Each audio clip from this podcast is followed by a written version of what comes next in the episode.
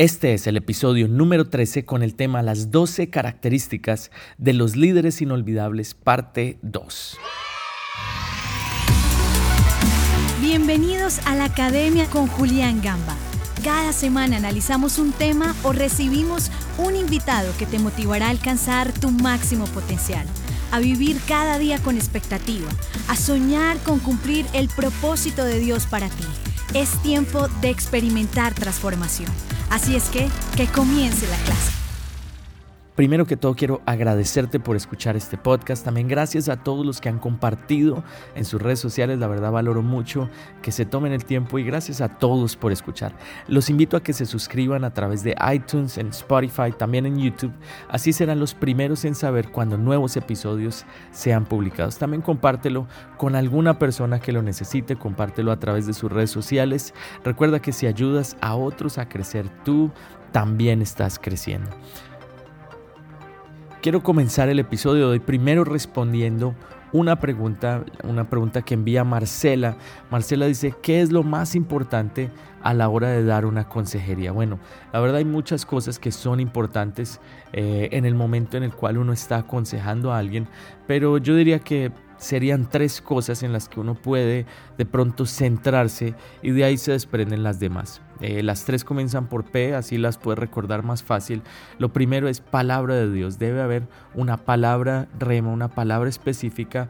Eh, la consejería debe estar basada en la palabra de Dios y por eso debemos orar a decir, Señor, dame la palabra correcta para esta persona. Una palabra rema es una palabra específica en un momento específico para una persona específica. Número dos es que eh, la consejería debe ser práctica, es decir, la persona debe encontrar eh, cosas que pueda aplicar en su vida personal, en su día a día, eh, para que la situación que está viviendo pueda cambiar. Entonces, lo primero, la palabra, lo segundo, que sea práctica y lo tercero es que debe haber un progreso.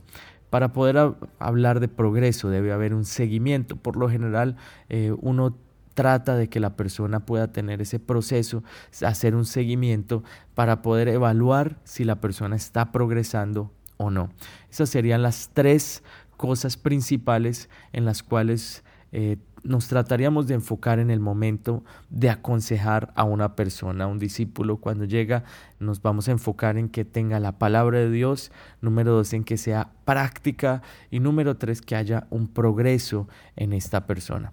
Y hoy, bueno, ahora sí vamos con el tema, la segunda parte de las 12 características de los líderes inolvidables. En el episodio anterior hablamos de las cuatro primeras, que eran visión, influencia. Los líderes lo hacen primero y el buen líder, el líder inolvidable, confía en el equipo. Pero hoy vamos con las siguientes cuatro. Eh, vamos con la número cinco. La número cinco nos habla de que los líderes enseñan a otros. Los líderes son excelentes enseñando. Los líderes operan con un legado en mente, los jefes operan con la competencia en mente. Eh, cuando una persona es un jefe simplemente se limita a competir, pero cuando una persona es líder, en ese momento sabe que tiene que dejar un legado y todo lo que hace lo hace basado en dejar un legado, dejarle una enseñanza a cada persona con la cual tiene contacto. Los líderes inolvidables crean un ambiente que estimula la enseñanza y el aprendizaje. Más que dar órdenes, los excelentes líderes, esos líderes que verdaderamente son líderes inolvidables, enseñan de manera constante y regular. Tus discípulos te van a seguir si tú añades valor a sus vidas. Creo que eso es un principio muy importante y yo personalmente desearía haberlo aprendido muchísimo antes, eh, hace muchísimo tiempo cuando comencé a liderar, porque una de las claves principales para formar un equipo fiel y que siempre tenga o esté a la expectativa es que yo siempre como líder esté enseñando. Obviamente un excelente maestro es aquel que está constantemente aprendiendo. Entonces, si tú quieres ser un líder inolvidable, necesitas enseñar a los discípulos y para poderles enseñar necesitas estar en constante aprendizaje. Los líderes, los grandes líderes, convierten cualquier momento en un momento de enseñanza. Leí una historia acerca de esto en la revista eh, Harvard Business Review, en donde habla acerca de lo que significa verdaderamente enseñar. habla de que los mejores educadores saben dar lecciones que son personalizadas en momentos claves e indicados. También se habla allí de que ellos convierten esos momentos regulares en momentos memorables. Cada persona aprende de manera diferente, es una realidad, y ellos aprenden de acuerdo a sus necesidades particulares. Cada persona tiene una diferente personalidad, eh, está en un diferente proceso de desarrollo y aprenden de acuerdo a ese proceso en el cual están. El fundador del Craigslist y esa, esta historia está allí, me, me gustó mucho. El fundador de Craigslist, que es una página de internet de clasificados, una de las más importantes del mundo, con, si no estoy mal, son 50 billones de páginas vistas por mes, o sea, una página increíble. Eh, su fundador, que se llama Craig Newmark, él recuerda cómo en algún momento, cuando él trabajaba para la compañía IBM, su jefe se acercó a él y en un momento después de una reunión, un incidente que hubo en la oficina, él, este jefe de IBM, tomó a Craig aparte y le en ese momento él se había comportado así como un sabelo todo, como que le había dicho algo que había eh, quedado en el ambiente un poco incómodo. Su jefe después se acercó, lo tomó aparte y en voz baja le dijo, no corrijas a las personas cuando importe poco. Hasta el día de hoy esa lección quedó grabada en su corazón que nosotros podamos ser esos líderes que estemos enseñando y que aprovechemos cualquier momento para enseñar a nuestros discípulos. Número seis, un líder inolvidable, un líder de esos que recordamos es un buen comunicador. Tú debes trabajar para ser un buen comunicador. Es una de las características que te ayudará a crecer y de seguro que puede influir en la multiplicación de tu ministerio y la esta capacidad para comunicar. Un líder inolvidable es capaz de comunicar visión, de manera clara, siempre tendrá palabras correctas en el momento correcto para motivar, exhortar, corregir e instruir. Creo que escuchamos, encontramos perdón, muchos ejemplos acerca de esto en la historia, en la Biblia, encontramos muchos ejemplos de esto. Moisés eh, llegó a Egipto y tuvo la capacidad de persuadir a Faraón a través de su comunicación, de las señales obviamente también que Dios eh, le permitió que realizara a través de la vara que él le había entregado, pero también pudo motivar y convencer a miles de personas que estaban allí, todos los, el pueblo de Israel que estaba siendo cautivo, los pudo convencer a ellos para que salieran eh, de aquella ciudad y se fueran a caminar con él por el desierto en busca de una tierra prometida. Otro ejemplo lo encontramos también en Nehemías. Nehemías llegó a la ciudad de Jerusalén después de que él había escuchado que su ciudad estaba en ruinas. Él llegó allá a esa ciudad y habló con las personas y los motivó, los, logró motivar eh, en pos de un solo objetivo para que se unieran y edificaran la muralla de esa ciudad. Aparentemente el ánimo del pueblo en ese momento no era el mejor, pero él a través de su buena comunicación los logró motivar. Nehemías 2.18 dice, entonces les declaré cómo la mano de mi Dios había sido buena sobre mí y asimismo las palabras que el rey me había dicho y dijeron, esto es lo que responde el pueblo, levantémonos y edifiquemos. Así esforzaron sus manos para bien.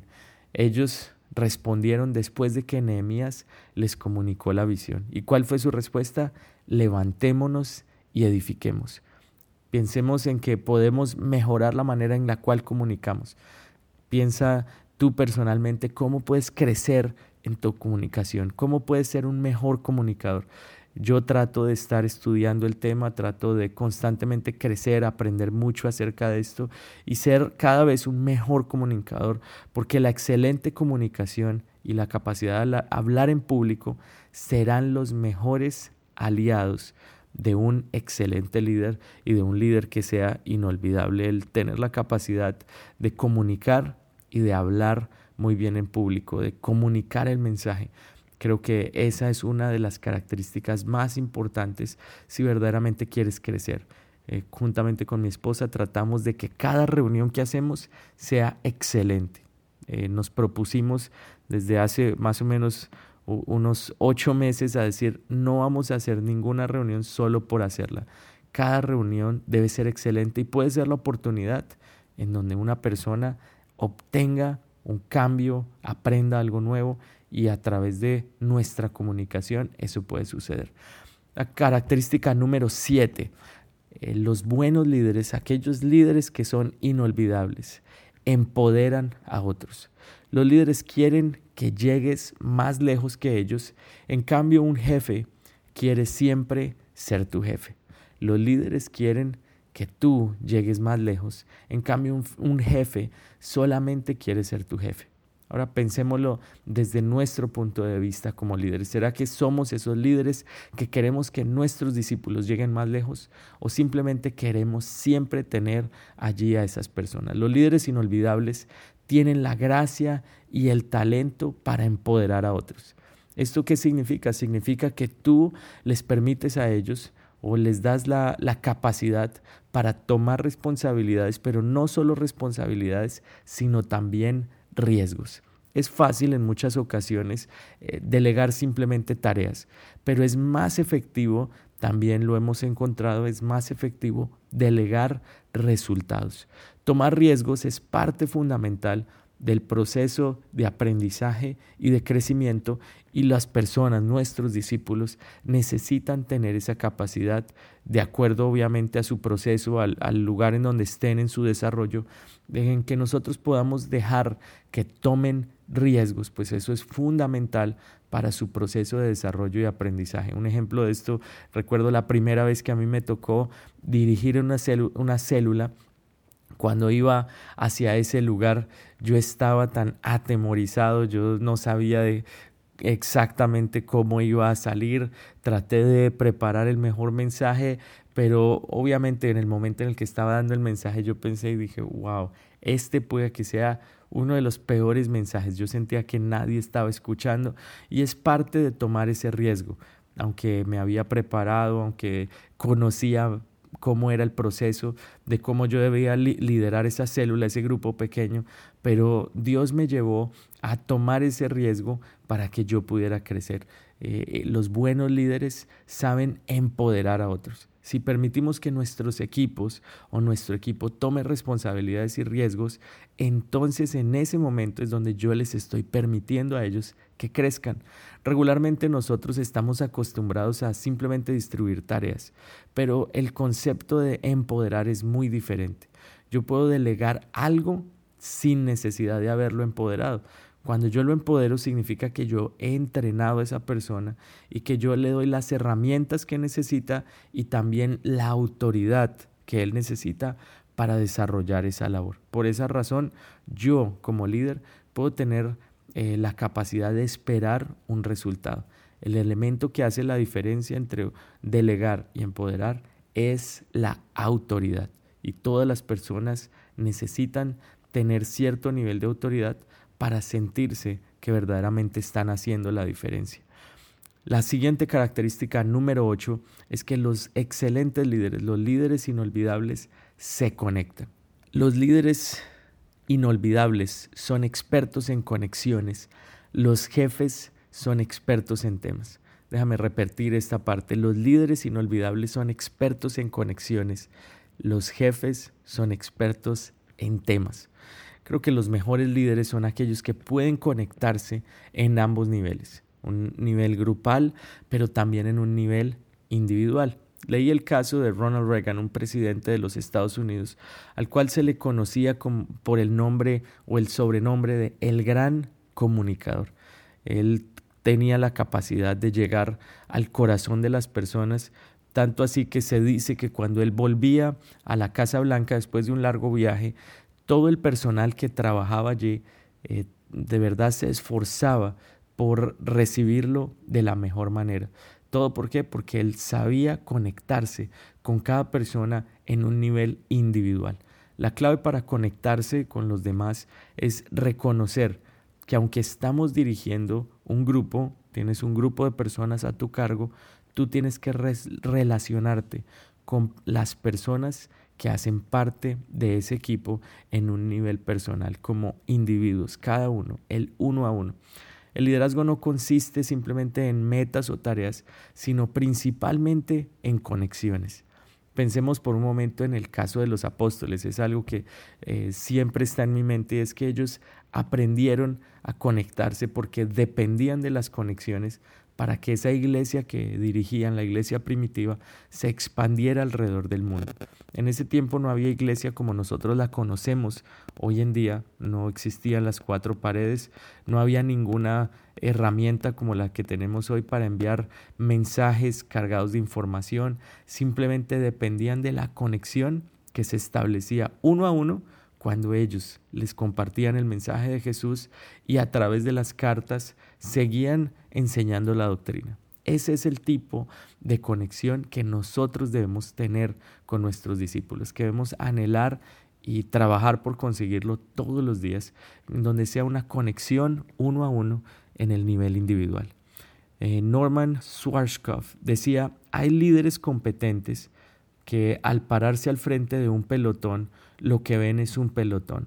Los grandes líderes se paran ante un pelotón y ven a 44 individuos con sus inspiraciones, vivencias y experiencias. Esa es la clave de conectarse en el uno a uno. Tú no simplemente debes ver una célula, un grupo de 12, un grupo en el cual tú lideras, personas en las, las cuales están a cargo tuyo. Tú debes ver en cada uno de ellos una persona que es importante. Eh, por lo general enseño a líderes y a pastores de que nosotros contamos gente porque la gente cuenta. Cada persona no es simplemente un número más dentro de un equipo, sino es una persona que puede hacer un impacto y está haciendo una diferencia en este mundo. Si nos enfocamos en desarrollar cada uno de ellos, estoy seguro que lo vamos a lograr. Creo que estas cuatro características son muy importantes. Espero que tú las apliques en tu liderazgo, en tu ministerio, en el área en el cual Dios te haya puesto a liderar. Y gracias a todos por escuchar. Espero eh, que nos encontremos nuevamente la próxima semana aquí en la academia.